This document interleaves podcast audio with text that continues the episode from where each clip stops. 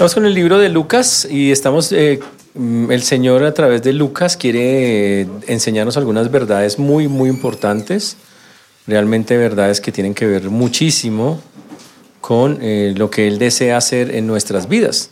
Lucas está escrito para que la confianza en Dios aumente, para que usted y yo logremos comprender que tenemos un Dios poderoso, grande, que Jesús, el cual, Jesús que decimos Salvador, es nada menos y nada más que Dios mismo para que nosotros podamos eh, entender también que ese Dios sigue vivo, sigue real y que sigue trabajando en nuestras vidas.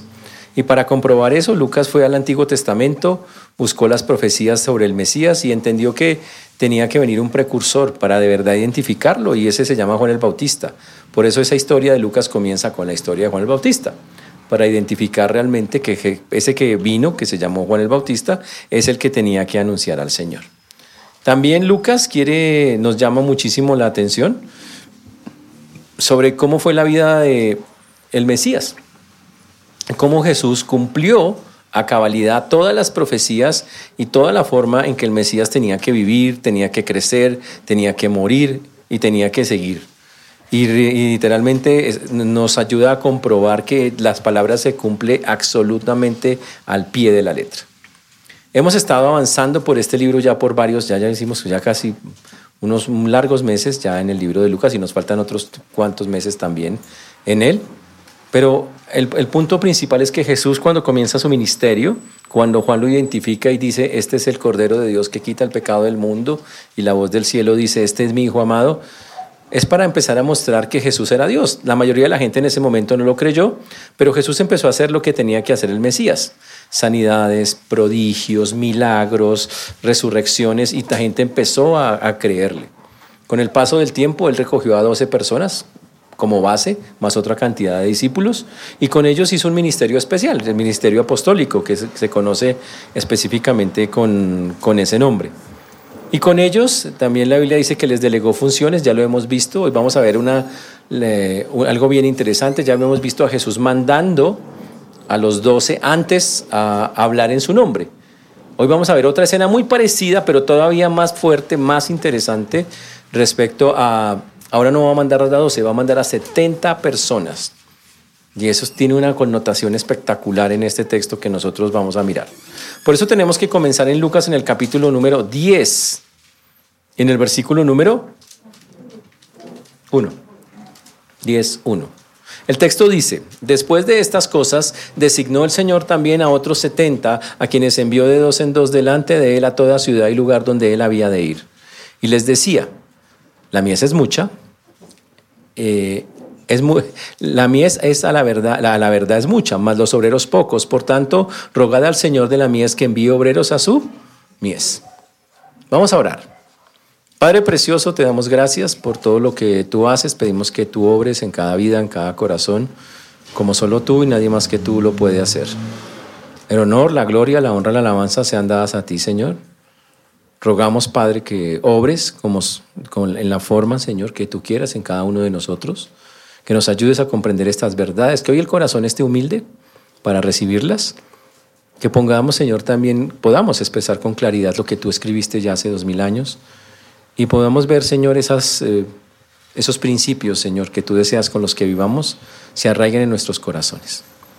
Te rogamos que tengas misericordia de todos los que nos escuchan, de tu siervo quien habla, y que podamos, Señor, hacer práctica y viva esta palabra, que tú nos hables a nuestro corazón y que tu nombre sea exaltado. En Cristo Jesús. Amén. La Biblia dice entonces que Jesús, después de hablar con sus discípulos, recuerde que había un montón de personas que lo querían seguir. La semana pasada fue muy tenaz porque eh, hubo personas que querían seguir a Jesús. Se hicieron tres preguntas. Había tres preguntas. Una persona que le dijo, te seguiré donde vayas. Y Jesús le dijo, no, no tengo plata, ¿me va a seguir? No tengo ni dónde recostar la cabeza. ¿Le sirve? El segundo, el Señor lo llamó Jesús llamando a un discípulo y le dijo que lo siguiera y le dijo, primero déjeme que entierre a mi padre. ¿Y qué contestó el Señor? Que parece cruel, pero no es cruel. Le dijo, dejad que los muertos entierren a sus muertos. Ya hablamos de lo que significa en esencia esa escena. Y después una tercera persona que le dijo, Señor, te seguiré, solo déjeme que vaya y me despida de mi familia. Y el Señor dijo que aquel que mira para atrás no es digno de, de estar en el reino de Dios. ¿Qué enfatizó el Señor la semana pasada? Dios va primero. Dios está por encima de cualquier otra cosa que nosotros conozcamos. Y hoy vamos a estar mirando que eh, como Dios va primero, eh, hay algo que debe Dios, todo lo que quiera Dios, todo lo que desee Dios debe ser la meta de nosotros. Y aquí nosotros vamos a mirar algo que siempre está y seguirá estando en el corazón de Dios. Él nos va a enseñar cómo hace Dios su obra. Básicamente este texto explica en detalle cómo hace Dios la obra de Dios. Nos va a explicar las características de, las personas que Él quiere para la obra de Dios. Nos va a explicar las condiciones que Él quiere para la obra de Dios. Y pues son bastante interesantes, o sea, wow, wow, wow. Por eso el texto eh, comienza en, esa primera parte eh, diciendo, después de estas cosas, designó el Señor también a otros, otros 70, a quienes envió de dos en dos, dice el texto, eh, envió de dos en dos delante, delante de él a toda ciudad y lugar a donde ir. ¡Wow! Y ahora el Señor ya había mandado una misión de 12, ahora el Señor dice, quiero mandar una misión de 70, o sea, 35 parejas misioneras. Que básicamente les dice, vamos a ir a todas las aldeas sus misiones, salir a otro lugar. ¿Qué tenían que hacer? Predicar el Evangelio del Reino. Pero desde el comienzo el Señor ya nos muestra cómo funciona el plan. Cuando uno comienza a leer, dice que eh, el Señor hizo una designó, una designación. Wish. Y dice el Señor, el, Todopoderoso. Y dice que designó, conforme él quiso, 70 personas. Wish. Qué interesante. ¿Quién lo seleccionó? El Señor mismo. Él dijo, tú y tú, los dos, para allá. Tú y tú, para allá como Él quiso, Él determinó, Él conoce los corazones de las, de, las corazones de las personas. Y lo interesante acá es que eh, dice que los, les dijo, ustedes tienen que ir adelante mío. Yo, ustedes van a esas ciudades y yo después llego a esas ciudades. Ustedes son como mis precursores. Ustedes primero hablan, entran a esa ciudad, hablan de mí y después yo iré. Ese es más o menos el plan que el Señor eh, quería hacer. ¿Qué tenían que hacer? Predicar el Evangelio del reino. Predicar el Evangelio del reino. Uy, interesantísimo eso. ¿Por qué el Señor hace eso? Porque resulta que el trabajo era muchísimo. A medida que el Señor avanzaba por todas las regiones, él hizo una gira, por lo menos una sola, una vez recorrió todo. Pero cuando recorrió la primera vez, no era tan famoso como en esta vez, que ya estamos al final de su ministerio. La cantidad de personas que ahora conocen o han escuchado de Jesús son muchísimas más. La cantidad de personas que han escuchado pero que no han oído nunca a Jesús en vivo son muchísimas. La cantidad de personas que quieren conocerlo son cientos, miles de personas por la fama que Jesús ya había adquirido en este momento. Pero también el asunto es que Jesús se dio cuenta, ya con todas esas miles de personas yo no puedo. Ojo, humanamente hablando. Jesús no no tenía dos cuerpos, tenía uno solo. Y no podía estar en todas las ciudades al tiempo. Así que él dijo, entonces voy a enviar, como ya lo hice antes, a 70 personas, 35 grupos que vayan adelante de esas ciudades donde y preparen el camino, vayan, prediquen y yo después los voy a seguir y seguro estaré en una o muchas de, eh, esas ciudades. Y les decía, pero el Señor en medio de todo eso y de ese eh, llamado, porque básicamente ahí lo que estamos viendo es el llamado de Dios. Dios llamó a estas 70 personas, el Señor les dice una verdad increíble. Está en el versículo número 2. Vamos al versículo número 2. Les decía, la mies la verdad es mucha, mas los obreros pocos. Por tanto, rogad al Señor de la mies que envíe obreros a su mies. Qué interesante lo que dice el Señor. Lo que, lo que nosotros tenemos que ver detrás de este texto es el interés del Señor por aquellos que están perdidos, el interés del Señor por aquellos que están eh, perdidos. Y aquí empieza el Señor a decir acá y les decía, la mies a la verdad es mucha. Él usó, usó una ilustración de la mies. La mies es lo que se recoge, la mies es la cosecha, es, es lo que sale de una cosecha. Básicamente es eso. Es una cosecha de cualquier cosa, de trigo, de uvas. Esa es la mies. La cosecha literalmente, la ciega. Y dice, la mies es mucha, refiriéndose al montón de personas que Jesús, que es Dios, sabía que ya estaban listas para ser recogidas. Eso para empezar. Dice, la mies es mucha, eh, dice el Señor, pero los obreros, pero dice, el punto es que aunque hay un montón de gente para recoger, la verdad es que hay muy pocos que quieren recogerla. Hmm. Muy poquitos, pero poquitos, poquitos. Ahora, y uno tiene que preguntarse, wow, ¿y por qué estas cosas de esa manera? ¿Por qué había tan poquita gente realmente en esto?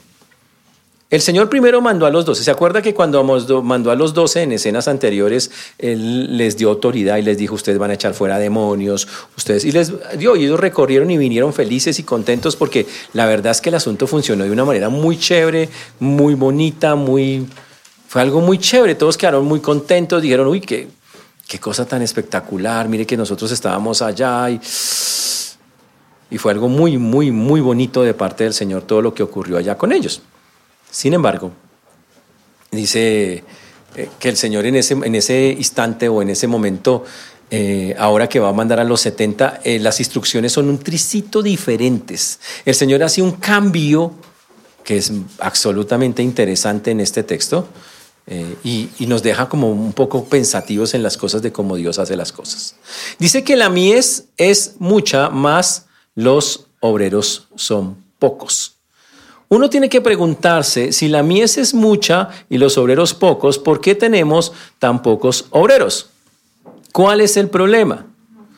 Vamos a Mateo capítulo 9, versículo 37 y 38. Mateo 9, 37 y 38.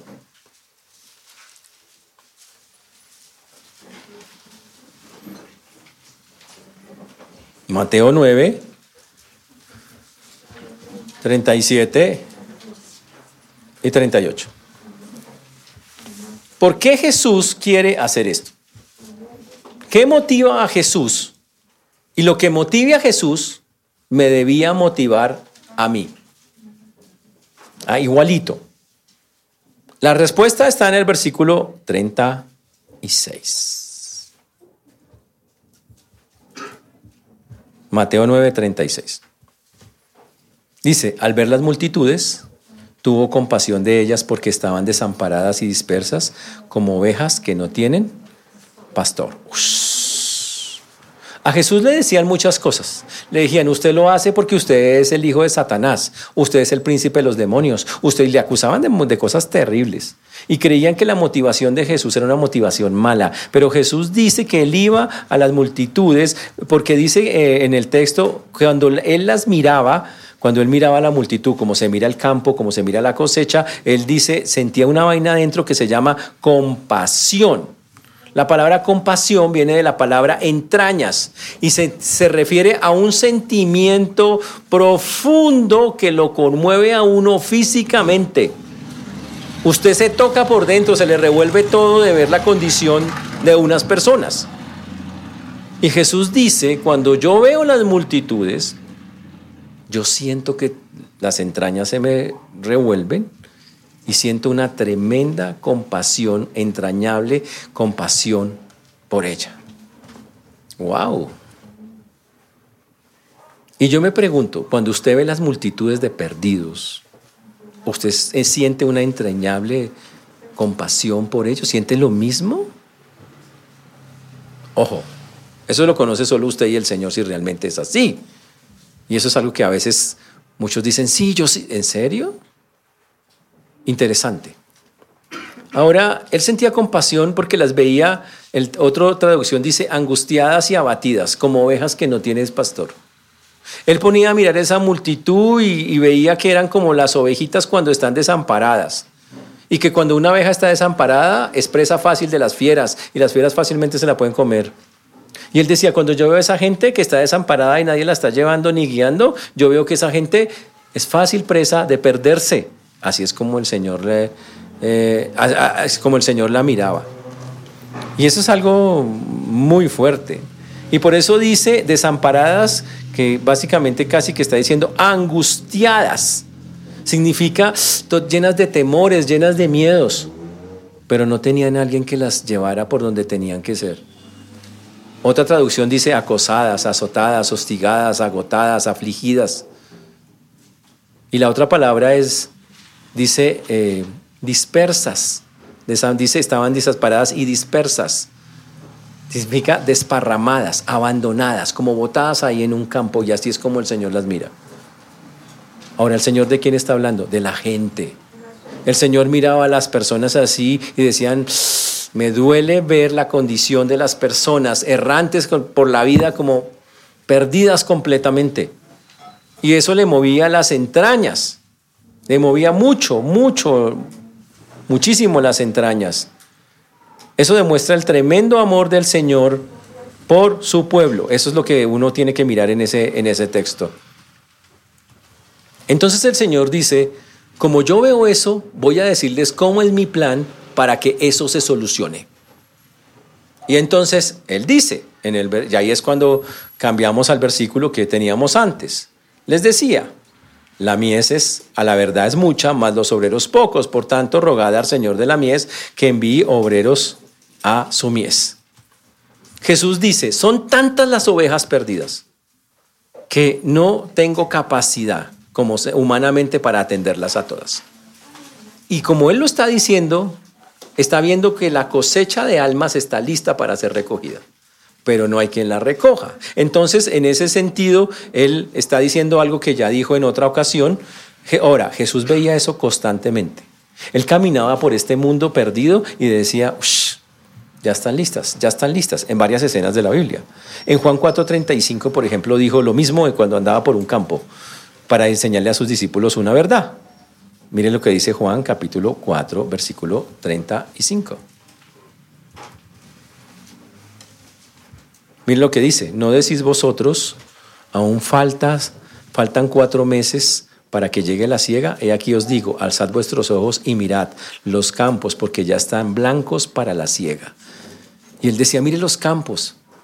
¿Ustedes creen que es hasta dentro de más tarde? No, es ya. Y el Señor tenía una urgencia de que se recogiera a la gente en los campos. O sea, que se recogiera la cosecha de almas. Que se recogiera esa cosecha. Era una, una cosa que para él era urgente. Y entonces eso nos introduce a un tema a nosotros que es menester de todos absolutamente todos los cristianos. Se llama la evangelización. Básicamente lo que el Señor está hablando acá es algo que se llama evangelismo, que no es otra cosa que llevar las buenas nuevas de Jesucristo, que en este en el texto ahí dice es el evangelio del reino a todas las personas que lo necesitan. Y claro, cuando apenas hablamos de eso algunos dicen, "Pastor, es que yo no soy bueno para eso." La verdad, pastor, yo, yo ta, ta, ta, ta, ta, tartamudeo cuando voy a hablarle a la gente. Yo no, no, no, no, sí, sí, sí, sirvo para eso. ¿En serio? ¿Quién les dijo eso? ¿Ustedes de dónde sacan esa idea? ¿De verdad ustedes piensan que eso es así? Hoy vamos a demostrar que eso es mentira. Si hay algo que ustedes pueden hacer es evangelizar. Yo les voy a decir la razón por la cual ustedes lo pueden hacer. Pero después de que le diga el versículo, ustedes no pueden decir, no puedo. ¿Listo? Ese es, el punto.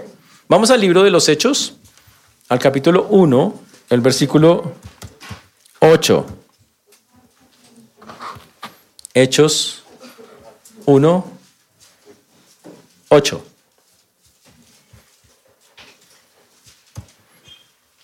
Muy conocido, es un versículo clásico. Dice, pero recibiréis poder. Ay, me salió una palabrita acá, un segundo. Pero recibiréis poder. Ah, no salió ese, no ha salido. Cuando haya venido sobre vosotros, aquí está, ahora sí. Mírenlo, ahí está. Pero recibiréis poder cuando haya venido sobre vosotros el Espíritu Santo. Eso dice el texto, ¿sí o no? Ahí se me fue. Pero recibiréis poder cuando haya venido sobre vosotros el Espíritu Santo. Ahora, pregunta. ¿Usted ya recibió el Espíritu Santo? Si usted dice que es creyente, usted ya lo recibió. ¿Eso qué quiere decir? Que usted tiene poder. ¿Sí o no? Ahora, ¿poder para qué? Aquí dice el texto, para ser testigos en Jerusalén, Judea, Samaria y hasta lo último de la tierra. ¿Sabe qué incluye eso? ¿Sabe qué incluye hasta lo último de la tierra? Incluye Tintal, que es, ese barrio es pesado allá, Tintal, Ken, la localidad de Kennedy, Usaquén. Eso incluye hasta lo último de la tierra. Ahí dice que solo para unos poquitos. No. Dice que cuando una persona recibe el Espíritu Santo, recibe el poder para ser un testigo de Jesucristo. En cualquier lugar de esta tierra. Jerusalén, Judea, Samaria y hasta lo último de la tierra. Todo el que diga que es un discípulo de Cristo lo puede hacer. Por lo tanto, dice, pero ¿cómo así? Pero ahí dice, dice, pero pastor, es que yo de verdad no puedo. Es cierto, usted no puede. Pero usted está olvidando que al meterse con el Señor, el poder del Espíritu Santo cayó sobre usted y cayó el poder no para hacer cualquier vaina, sino para testificar. Y eso lo tiene cualquier creyente. ¿Está claro eso? Conclusión, si yo les digo, ¿ustedes pueden evangelizar? ¿Qué van a contestar? Obvio que sí. Por supuesto que sí. Si llegan a decir que no, le están diciendo que la Biblia es mentirosa. ¿Ok? Estarían diciendo, la Biblia es mentirosa. Y eso es grave meterse con Dios a decirle que lo que está diciendo es mentira. Entonces, todas nosotros podemos hacerlo. Uy, si eso es verdad, Ahora imagínese la escena. Jesús dice, empieza a decir, señores, esto de evangelizar es una obra apremiante, hay que hacerla ya. Y yo le digo a ustedes, hay que hacer eso ya. Y entonces, claro, se levantan los emocionados y sabe qué dice, pastor, hagámoslo, pero es ya. De una, hagamos, organicemos cursos intensivos de adiestramiento evangelístico, porque no hay tiempo que perder, hagamos planeación estratégica para hacer pero pilas, eso haríamos nosotros. Dios, Dios no. Eso no fue lo que dijo. Dijo, qué pena, pero no, así no se hace. Dice, pero eso es bueno. Sí es bueno, pero no en este momento. Él dijo, antes de todas esas cosas, vamos a hacer lo que normalmente debemos hacer para que las cosas salgan bien. Vamos a orar específicamente. Y eso es lo que él pide que se haga antes de salir a la obra. Y dice, ¿sabe qué? La obra es muy grande, solo hay unos poquitos dispuestos, no la podemos hacer toda con esos poquitos, necesitamos un montón de gente más y nos vamos a concentrar en conseguir ese montón de gente más antes de ir a hacerla. Y así lo dice, literal. Y entonces, el texto nos dice que entonces, eh, al ver el Señor esas multitudes, dijo que hiciéramos algo que se llama orar. Ahora, ¿quién planeó eso? Dios mismo. El Señor dice, lo primero que vamos a hacer es rogar por obreros. Uy. Pues le digo, si hubiera estado en nuestras manos, ya armamos los grupos y salimos. Pero Dios dice, no, no, no, yo soy el que diseñó el plan. Usted sigue mi estrategia. Yo le digo cómo la hace. Yo pongo las condiciones, yo digo quién quiero, cómo quiero, qué quiero que haga y dónde quiero que lo haga. Así es como funciona con él. Y efectivamente eso es lo que está diciendo acá. ¿Por qué hace eso así el Señor? Pues fácil, porque la, cosecha, la mies es de Él. La iniciativa, ¿quién es la idea de ir y recogerlos? De Él. Por lo tanto, Él tiene todo el derecho y la autoridad de hacerlo como Él quiera hacerlo. Y en la Biblia, el modelo que Él utilizó está en muchos pasajes de la Biblia. Es el mismo para, muchos, para muchas cosas. La otra cosa que está acá es que Él decidió quiénes lo hacían y escogió a 70 personas. ¿Quién las escogió en persona? Jesús. Eso debe haber sido bien interesante, ¿no? Miles muchos miles de discípulos ahí y Jesús dice, eh, tú y tú. Espectacular que Jesús mismo venga en persona y te diga, oye, yo te quiero para la obra de Dios, venga. Ahora a ti, ahora a ti, y, y lo va cogiendo. Y armó las parejitas y dice, ustedes van a ir y van a hacer la obra del Señor. Y muchos de ellos no se conocían, los discípulos andaban juntos, pero no era que eran amiguis todos unos con otros. Dijo, tú con tu y así. Increíble eso. Ahora el asunto es que él decidió a quiénes escoger. ¿Usted a quién hubiera escogido? Cuando uno mira las listas de Jesús que escogió, la primera lista que escogió los doce, cogió unos de ánimo acelerado, los hijos del trueno, gente iracunda, así, cogió un par de iracundos, cogió un ladrón, cogió un sedicioso, tipo que un guerrillero. O sea, un cobrador de impuestos que era, mejor dicho, uno de la DIAN. Imagínese eso. Una cosa pesada. O sea, uno dice, ¿cómo es posible? Pero lo hizo. ¿Usted a quién hubiera escogido? Nosotros buscamos personas, el mundo lo hace así, que tengan renombre, que tengan ciertas eh, características de títulos académicos, posesión social, social y cosas así, cosas que descresten, que nos sirvan. El Señor dice no. Realmente, o personas que tengan carisma personal, facilidad de palabra. Pero en cambio Dios dice que lo de lo vil y despreciable del mundo es lo que toma Dios para realmente hacer su obra. Él no se pone y se mide por esa clase de cosas. Y así lo hizo en este caso. Tomó a 70, a 70 personas para que le ayudaran a recoger la cosecha. Uy. Y la cosecha se recoge bajo un método bíblico. ¿Cómo hizo el Señor con ellos? Ahora, dice que estos ya eran sus discípulos. Significa que eran personas que ya habían andado con Jesús. ¿Sabe qué significa andar con Jesús todos los días? Significa preparación. Significa que escucharon muchas enseñanzas de Jesús. Escucharon mucho cómo se hacían las cosas del Señor. Escucharon los procesos de Cristo para hacer las cosas. Lo que nosotros llamaríamos prepararse. No fue que el Señor cogió a una persona recién llegada y le dijo, a evangelizar, vaya a ver. No. La preparó. Por eso era un discípulo de él. Por eso es que dice que entre todos escogió a 70. Pero hoy tenemos un problema. Muchos de los que se lanzan a evangelizar le hacen mucho daño a la obra de Dios. Porque la verdad es que no se han metido con Jesús. Tienen la emocionada. Ay, tan chévere evangelizar. Yo quiero ir, repartir, hacer, pero ni siquiera se han preparado. ¿y cómo hago esto? No tiene una relación seria con Dios muchas veces. Terrible. Su mensaje es pobre. O son muy ah, legalistas. O son muy... Hay cantidad de cosas que la Biblia dice, no lo haga de esa manera. El método Dios lo diseñó. Pero muchas veces ni siquiera se mira eso. Entonces el Señor se inventó un método que es discipulado, por eso se llama discípulos, porque en el discipulado las personas aprenden cómo es que tienen que hacer las cosas cómo hacer las cosas que el Señor hace.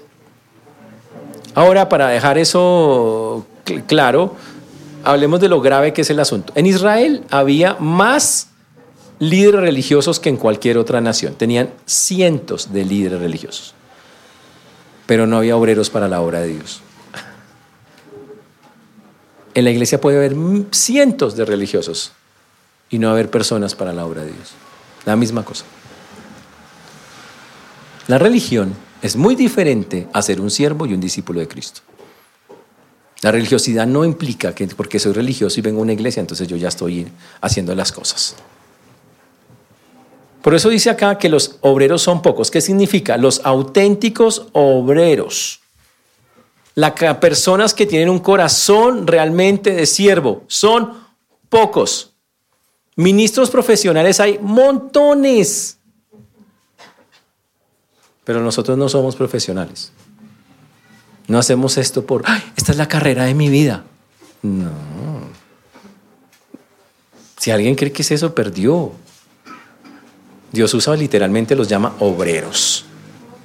Ahora, interesante que la oración que el Señor recomienda o pide No dice, no, no le dice a Dios que recoja la cosecha, dice que envíe obreros para recogerla. La el Señor no dice, Señor, recoge tu cosecha. Dice, no, envíe obreros. O sea, Dios está seguro que puede utilizar a personas que lo siguen para hacerlo. O sea, increíblemente Él piensa que los cristianos de todas las épocas son las personas adecuadas para recoger esas cosechas que Dios tiene listas. Él confía en eso. Imagínense eso. Dios, Dios piensa eso literalmente. Uy. Entonces, si ustedes son las personas escogidas por Dios, usted dice, pero ¿será que yo? ¿Seré yo maestro? Igual que Judas, ¿no? ¿Seré yo maestro? Y yo le contesto sin necesidad de matarme en eso. ¿Usted es un discípulo del Señor? ¿Por qué dudan? Ustedes saben que si dicen que sí, ya lleve. ¿Cierto? Ustedes saben que si dicen sí, ya saben qué pasa. ¿Ustedes son discípulos del Señor? Amén, amén. Ah. Entonces, si son discípulos de Cristo, esa es la función de un discípulo. ¿No dice la Biblia ir a hacer discípulos a todas las naciones? ¿Quién hace discípulos? Pues los otros discípulos, los que ya están, ¿no? y predicar el evangelio a toda criatura. ¿No es eso para los discípulos? Claro, es para todo el mundo. O sea que todos tenemos esa función. Conclusión, ustedes son la generación de discípulos de esta época. Ustedes son los llamados a evangelizar. Es un mandato. Id del verbo le toca y le figura hacerlo, ¿ok? Para que me entienda. Ir y hacer discípulos. No dice que si quiere hacer discípulos. No le pregunta si le gusta hacer discípulos.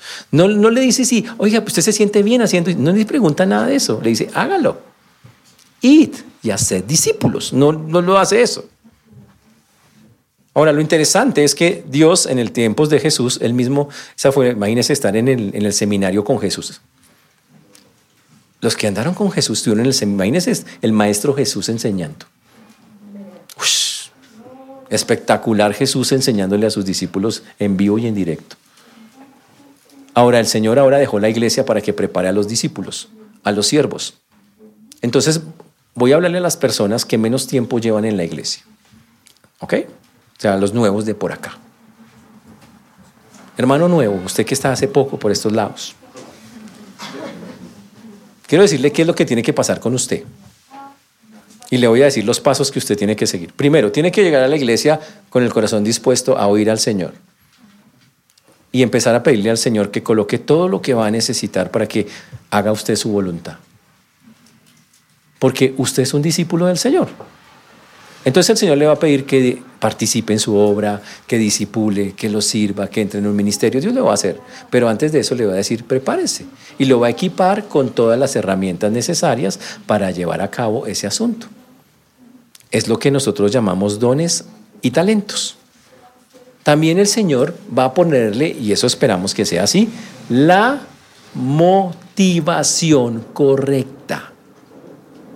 Si usted lo hace por los motivos equivocados, grave. Si usted es un asalariado, perdió. Es que esto lo quiero hacer porque es que este, con esto yo voy a desarrollarme en la vida, yo voy a llegarle, ya perdió. Perdió. Esto no es para gente así. Si usted cree que esto es para hacer plata, que para que le vaya bien en la vida, para que no le pasen cosas malas, entonces estás en el camino equivocado. Esto no es para eso. No tiene ningún sentido de eso. Si entra con esa expectativa, ya va a llorar porque no le va a funcionar, se va a estrellar rápido. Esto lo hacemos única y exclusivamente porque Dios nos llamó. Y cuando Dios nos llama, ¿qué hace uno? Pues acude a su llamado. Literalmente, porque uno es un discípulo del Señor. Entonces el Señor para todos los nuevos lo que tiene que pasar es que ustedes va a empezar a capacitarlos, va a empezar a prepararlos y para eso pues utiliza la iglesia. ¿Qué hace la iglesia? Le ofrece todas las herramientas. No hace el trabajo por usted, pero le da las herramientas para que usted haga el trabajo de Dios. De eso se trata. Entonces la, la, iglesia le ayuda a identificar sus dones, le ayuda a crecer como persona. Pero algunos piensan que la iglesia es la que lo tiene que hacer. La iglesia no tiene que hacer eso. La iglesia les da las herramientas a ustedes para que ustedes puedan llevar a cabo la obra de Dios. La iglesia pecaría si no las ofreciera, pero la iglesia ofrece herramientas de sobra para que usted crezca. Ahora, si usted no las usa, es un asunto entre usted y Dios. Eso fue lo que hizo el Señor. El Señor no se fue, imagínense, el Señor no se fue con ellos. Él les dijo, estas son las herramientas. Y se vamos a mirar cuál les dio. Ahora ustedes háganlo. Fuerte el asunto. Pero así es como lo, hace en esta ocasión el Señor. Y otra cosa, Dios va a poner todos los recursos necesarios para eso. Ahora, una persona puede pensar, listo, pastor, voy a ser juicioso. Ahí dice que yo ore por obreros. Dice rogad, que significa que lo haga con sentimiento, con las entrañas, que yo diga, Señor, necesitamos obreros, así como con impulso. Entonces usted puede decir, yo voy a hacer esto, voy a orar. Pero como estoy orando, no tengo que evangelizar. Si usted ora, usted va. Usted tiene también que hacerlo. Es responsabilidad de todos. El orar no lo exime de participar en la obra que tiene que hacer. La oración no evita la necesidad de las misiones. No. El hecho de que usted ore todo espiritual no quiere decir que no tiene que trabajar en las cosas de Dios. Tiene que hacerlo. No solo obviamente orar. Ahora, vamos a imaginarnos que usted está orando todo espiritual. Señor, envía obreros a sus mies, envía obreros a tus mies, Señor, mándalos, los necesitamos. Y usted abre los ojos y enfrente hay un espejo y está su cara. Adivine quién es el primer candidato cuando usted ora por obreros a la mies. Usted mismo. Y tiene que estar dispuesto para eso. Wow. En pocas palabras, hay un versículo muy chévere en Isaías capítulo 6, versículo número 8. Isaías 6, 8. Isaías capítulo 6, versículo 8. Después oí la voz del Señor que decía, ¿a quién enviaré y quién irá por nosotros? Entonces respondí yo, heme aquí, envíame a mí.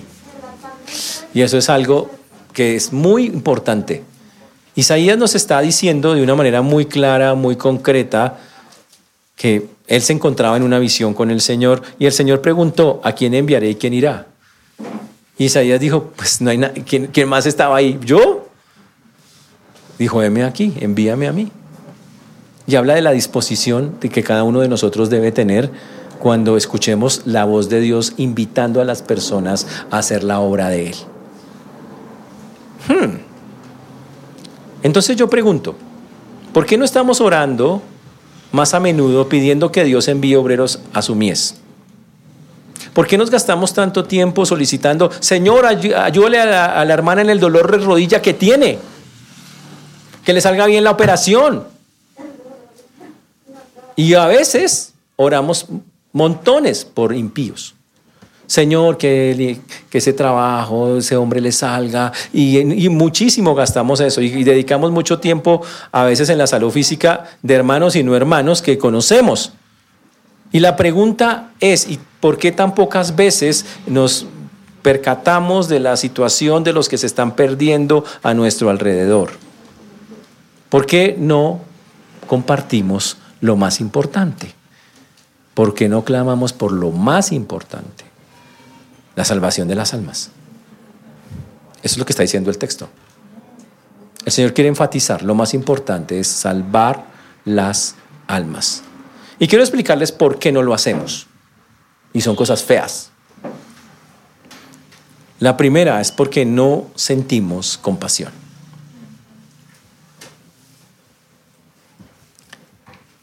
Ya nos acostumbramos a ir a los velorios de los impíos sin que nos dé nada.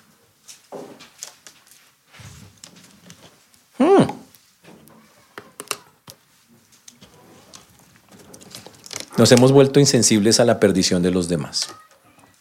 Seguimos pensando más en nosotros mismos. Y cuando alguien se muere, lástima, tan de malas. Yo sí tenía ganas de hablarle, la verdad. Yo lo vi pasar un par de veces y dije, uy, de pronto este es un candidato, pero no. No sé, no, no. Hubo tiempo. Yo estaba muy ocupado.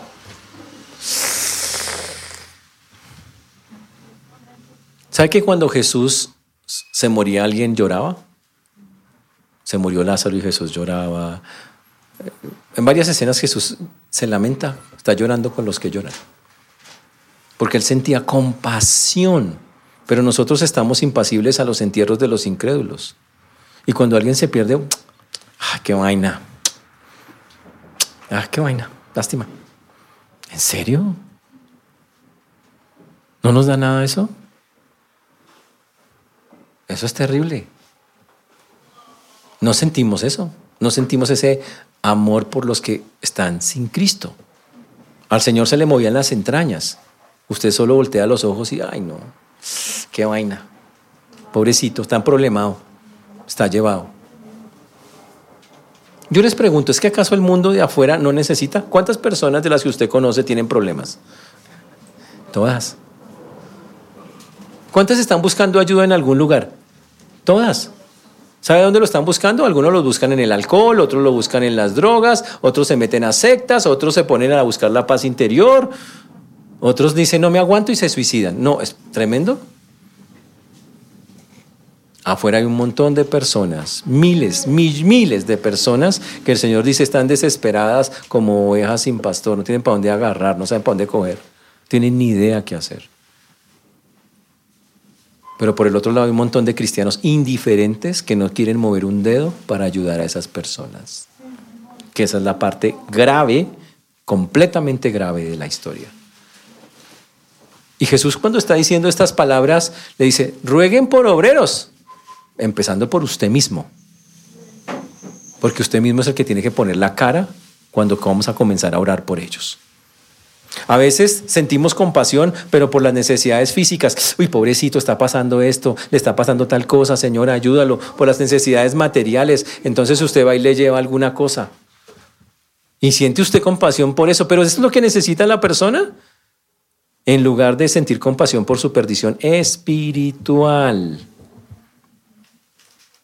A nosotros nos debe doler que las personas se vayan para el infierno. Estoy orando por la salud de un impío, Señor, ayúdalo, mira que eso es mal. Usted quiere que esté sano para que se vaya sano para el infierno. Lindo. Es un buen sentimiento, pero ¿qué sirve que se va sano para el infierno? Lo perdió, lo perdimos. Y no le agrada a Dios en ninguna manera que eso sea de, de esa forma. ¿Sabe por qué se produce eso? Porque tenemos una cosa que se llama, se llama ceguera espiritual. Incluso algunas iglesias no lo ven, no ven la importancia de hacer esas cosas. Tremendo eso. Hoy tenemos que aprender a decirle al Señor, yo quiero ver a las personas como tú las ves. Entonces uno sale a la calle y mira a una persona que no conoce a Cristo y dice, necesita del Señor. Me duele que esté así. No quiero que vaya al infierno. Y el estar así impulsa a que usted se mueva y haga lo que tiene que hacer. Y eso es algo que no está pasando. Por eso muchas iglesias hoy son organizaciones caritativas o tienen un enfoque en lo social. Porque no han entendido que el enfoque de la iglesia no es eso. El enfoque de la iglesia es salvar almas.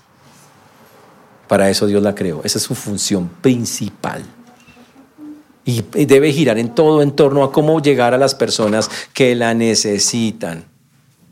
Ese es el asunto. El mundo ve las necesidades de la gente y se inventa cosas para ayudarlos.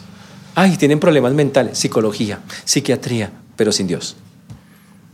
Se inventa ciencia y cosas, pero sin Dios, para tratar de ayudar. O sea que hasta fuera sí hay muchos problemas y muchas cosas, una necesidad urgente.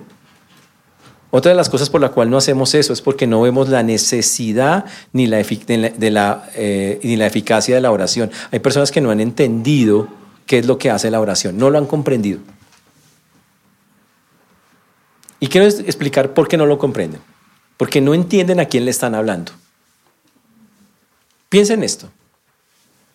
¿Quién es su Dios? Yo sé que usted me puede contestar esta pregunta. ¿Cómo se llama nuestro Salvador? Jesús. ¿Quién es Jesús? Es Dios. ¿Qué clase de Dios tenemos? ¿Usted puede definir la clase de Dios que tenemos? Entonces yo se lo voy a definir. Tenemos un Dios grande, poderoso, majestuoso, impresionante, único. Porque quiero preguntarles a ustedes, ¿qué Dios ha hecho las proezas que nuestro Dios ha hecho? que Dios, aparte del Dios de la Biblia, ha cogido y, abrido el mar, y abierto el mar? ¿Ha habido alguno que lo haga? ¿Que Dios ha podido mandar diez plagas sobre una nación y destruirla? Y hacer que un pueblo esclavo salga rico de un lugar cuando era un esclavo. ¿Qué Dios ha hecho eso? ¿Que Dios ha acompañado a un pueblo por un desierto durante 40 años y le manda, monta una panadería en el cielo y le manda pan todos los días para que coman? ¿Qué Dios hace eso? ¿Qué Dios pone una nube encima de un pueblo de día para que el sol no los queme y de noche una columna de fuego para que no se enfríen? ¿Qué Dios hace eso? Un aire acondicionado celestial. ¿Qué, Dios hace eso? ¿Conoces un Dios, un Dios que se acerque si quiere hacer una vaina de esas? ¿Qué Dios le ha hablado a su pueblo directamente como el Dios de la Biblia? En el monte. Dice que cogió cuando los diez mandamientos, todos oyeron. Porque Dios quería hablar con su pueblo. Eso fue antes. ¿Y hoy sabe qué hace Dios? Dios dice, yo quiero hablar con usted. Y sabe qué puso en nosotros el Espíritu, o sea, Dios mismo. Se metió adentro. Solo porque quiere hablar. Lo mismo, no ha cambiado nada. quiere seguir hablando con usted. ¿Qué Dios pone, se pone dentro de la misma persona para tener contacto con la persona todo el tiempo? ¿Cuál Dios tiene que haga eso? ¿Qué Dios mueve el mundo y cuadra cosas para que a usted y a mí nos vaya bien? Porque usted ha visto la mano de Dios o es que no la ha visto. Entonces, el problema es que ustedes no, lo miran en la dimensión que no, no lo miramos en la dimensión que realmente es el Señor. Y entonces creemos que cuando oramos, ah", pero estamos orando a uno que ha hecho cosas increíbles y que va a seguir haciendo cosas. Y por eso muchos no, ni, siquiera eh, eh, eh, evangelizan o lo intentan hacer y ven en la oración como, uno, como si fuera una actividad inútil que no tiene poder. ¿Y sabe qué? Toca rectificar eso, eso no es agradable a Dios. En ninguna manera, en ninguna forma. Yo tengo que confiar en ese Dios al que le estoy hablando. Si Él me dice, te di poder para que testifiques, ahí viene qué tengo que hacer, creerle y empezar a testificar. Así yo me creo un inútil, porque como ser humano soy inútil, pero Él puso su poder en mí. Entonces, ¿qué hacemos? Ahora vamos a poner el ejemplo más grave. Eso quedó claro, ¿cierto? Ahora ven la otra parte más. En este texto, el Señor los llamó. ¿Qué van a hacer cuando Dios sea más específico con ustedes y los llame? Ahora, por derecha ustedes ya están llamados a evangelizar. Todos. Aquí no hay gente que pueda describirse de eso. Por derecha, todos estamos llamados a ser siervos, o sea, a servir al Señor. Solo que Dios va a coger a algunos de ustedes y va a llamarlos a un ministerio más de más tiempo y a otros a que donde estén hagan el ministerio, en sus trabajos, en sus colegios, universidades o donde estén. Pero la pregunta es cuando usted ya sintió el llamado de Dios, ¿para qué lo quiere a usted en, este, en ese trabajo, en esa universidad, en ese colegio o en la misma iglesia? ¿Usted ya entendió para qué es? Y la pregunta más importante, que ahí está en el texto, cuando Dios llamó a estos 70, ¿qué dijeron los 70? Jesús, tú nos estás llamando, pero es que la verdad, Jesús, eh, como te dijera, tengo un problema. Eh, mm, ¿Y cómo voy yo ahí? O sea, ¿cómo de qué voy a vivir? Ustedes pueden ver una escena en la Biblia donde alguno que está llamado por el Señor le diga, ¿y cómo voy yo ahí? Ninguno. Usted dice, ¿y entonces de qué iban a vivir? buena pregunta, buenísima. Se va a contestar ahorita ahí, en el texto, texto se contesta. Pero, pero el punto es, el asunto es la actitud. ¿Qué pasa el día que Dios coja a algunos de ustedes y les diga, necesito que te metas más conmigo, te ocupes más tiempo o todo el tiempo tuyo lo quiero para mí? ¿Qué van a hacer? Usted le van a decir al Dios grande y todopoderoso, Señor, realmente es que hay unas cosas, es que déjame que primero vaya y termine la casa y construya el este y tenga la plata reditándome en el banco y ahí sí te seguiré. ¿Usted le van a decir eso? ¿O le van a decir, te voy a seguir sí, solo y sí me das las siguientes cosas? ¿Eso es lo que le van a decir? ¿Sabe qué? Aquí el texto dice claramente, Dios llama y el hombre se para y dice, listo, sí, Señor. Y el resto de cosas, el resto de cosas, Dios, Él, si lo llama a usted alguna cosa, las cuadra de alguna manera. Y aquí en el texto está que hoy no lo vamos a poder estudiar porque el tiempo no da el resto del texto, pero el punto es, Dios lo hace en esa forma. Y es sorprendente porque fue el método que utilizaron los apóstoles y todos los discípulos después de él. O sea, es el método bíblico, para dejarlo claro. Por eso usted tiene que tomar una decisión hoy. ¿Va a asumir su papel como discípulo del Señor de hacer, de evangelizar y hacer lo que tiene que hacer? El evangelismo es para todos nosotros. La otra es, ¿entiende usted que usted tiene un llamado de parte de Dios a hacer esa labor? Es increíble, Dios piensa que las mejores personas más indicadas para llegar y traer a otros a Cristo son ustedes y yo. Eso piensa Dios. Ahora la pregunta es, ¿usted le cree a Dios? Entonces vaya y hágalo. Es así de sencillo. Sin excusas. Usted no va a encontrar una excusa en este texto. Es que lo que pasa es... No, no hay excusas. Entre los que eran discípulos. Usted vio que antes hubo gente que decía que era discípulo, pero Jesús les ponía algo y les decía que no y ya de una vez se mareaban. Pero estos sí son discípulos, discípulos. Y cuando una persona es discípulo, discípulo, Dios le dice, es hora de que hagas esto. Y usted se para y empieza a hacerlo.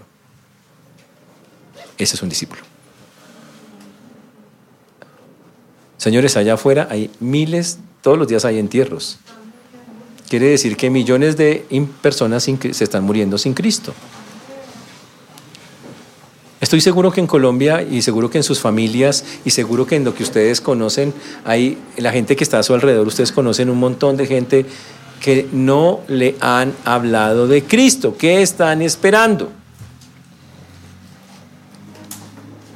¿Quieren ir al velorio y sentirse mal? O peor, ir al velorio y no sentir nada porque son tan insensibles que ni eso sienten. Eso no puede pasar. La Biblia es clara y aquí el Señor dice, la mía es, mucha y los obreros pocos, pero son pocos porque hay pocos que quieren llegar y decir, aceptar que si Dios los llama tienen que hacerlo y hay pocos que quieren tomar las riendas de decir, listo Señor, yo me meto a hacerlo. Pero quiero decirle, su responsabilidad, es la mía, es la de todos nosotros hacerlo. Y específicamente en todos y para todos en el evangelismo. Eso nos lleva a una tarea esta semana varias tareas. La primera, vamos a empezar a orar. Incluya en sus oraciones, Señor, envía obreros a tu mies. Y ponga el espejo al frente. Cuando, no sé, de pronto una señal, el espejo, usted, la cara del espejo le dice, entonces usted de una, usted ya sabe que es usted. Algo va a pasar. Pero empiece por ahí. Segundo, dígale al Señor, Señor, yo quiero aprender a ver, ojo, y sentir a las personas como tú las ves y las sientes. Porque si no hacemos eso, nunca vamos a sentir ese deseo de, de hacer cosas. Tercero, no le vamos a poner condiciones al Señor. Y quiero explicar por qué no le ponemos condiciones. Pablo lo dijo claramente. Una frase que usó Pablo. ¿Sabe qué dijo? Yo soy deudor. Deudor, un tipo que monta 14 iglesias, se hace cuatro viajes misioneros, se hace a pelear varias veces y casi matar y dice, yo le debo a Dios. Esta semana he escuchado a un muchacho. Mire lo que me dijo la belleza. Estaba todo feliz, todo así. Digo, pastor, estoy haciendo tanto en la obra de Dios. Obvio, no es de acá. Le dije, sí, ¿en serio qué haces? ¿Fundaste alguna iglesia? Ok, ¿qué hiciste? Dijo, no, tengo una clase. Dije, ¿cuántos alumnos tienes? Dijo, tres, tres niños. Yo le dije, ¿en serio? ¿Solo tres niños? Dijo, sí. Y no sé, siento que eso es tan grande, ¿verdad? ahora sí estoy haciendo muchas, me dijo así, muchas cosas por el Señor. Muchas cosas. Hermano, o sea, aunque usted dedicara toda la vida en el tiempo completo sirviendo a Dios, nunca le pagaría ni el 0,01% de lo que Dios hizo por usted. Pero esta belleza, obviamente que tiene que crecer, cree que porque hace algo, un ministerio, así sea con, niños, entonces dice, ah, estoy haciendo tanto.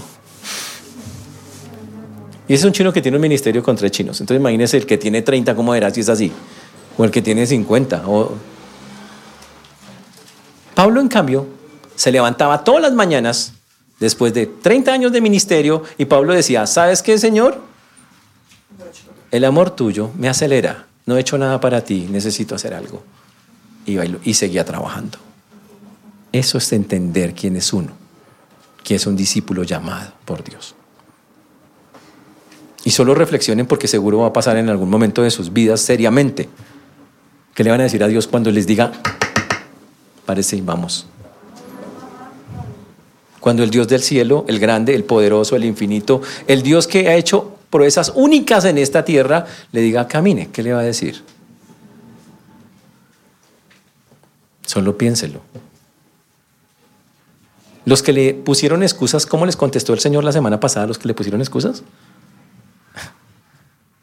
Dijo, el que mira para atrás no es digno de entrar en el reino de Dios. Durísimo. Dios quiere gente seria. Y quiero preguntarle, ¿lo va a hacer? Pues ya, ya, ya hablé desde este lado, ahora le toca a ustedes tomar las decisiones. ¿Van a orar por obreros? van a considerarse como el primero en la lista. Tienen que hacerlo, es que les toca. Tienen que hacerlo. Van a pedirle a Dios que los sensibilice, que de verdad, oiga, en serio, necesito ser sensible. Señor, quiero aprender a mirar la gente. Si ustedes hacen eso, seguro Dios va a colocar un sentir en su corazón de moverse. Si estuvieran en Egipto, si hubiéramos en Egipto, allá en el Medio Oriente, yo les diría, muévanse momias, porque allá hay muchas momias. ¿eh? Pero estamos en Colombia, no puedo decir eso. Aquí solamente puedo decir los hermanos, levántense. Entiendan que hay responsabilidades como creyentes. Yo no las puse. La iglesia no las puso. El Señor las colocó el día que nos metimos con Él. Y Él nos llama a que las haga en lugar de estar pensando tanto en, usted mismo y en sus cosas. Él dice, hermano, piensen en los de afuera. Hábleles. Y ya quedó claro que usted no tiene excusa para decir que no puede. Entonces, mis hermanos, que esta sea una semana donde reflexionemos en eso y espero que sus bocas empiecen a abrirse para predicar el reino de Dios a tanta gente que lo necesita. Usted no salva a nadie, pero usted al hacerlo está cumpliendo lo que Dios mandó. Y yo también. Y esa sí es la labor que tenemos por delante. Amén. Que el Señor nos ayude, hermanos. Pongamos de pie, vamos a orar.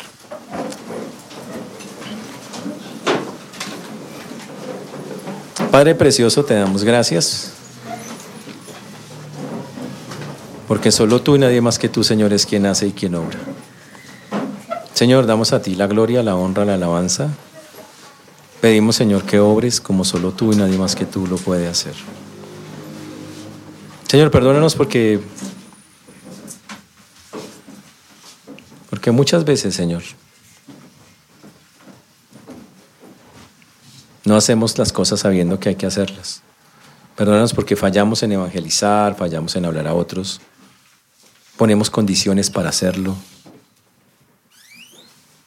Y no nos damos cuenta que quien nos está llamando a hacerlo es nada menos que el Rey de Reyes y Señor de Señores, el Todopoderoso, el Grande, el único Dios que se ha acercado a su pueblo porque quiere vivir con Él.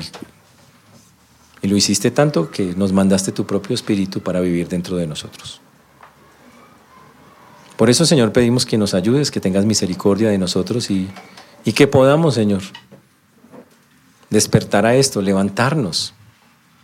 Ayúdanos a ser sensibles a lo que necesitamos.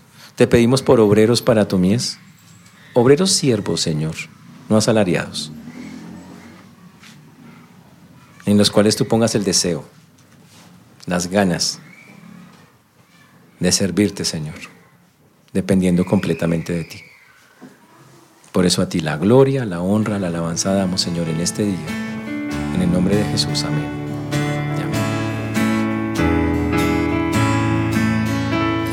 Sembraré la simiente preciosa, el glorioso evangelio de amor.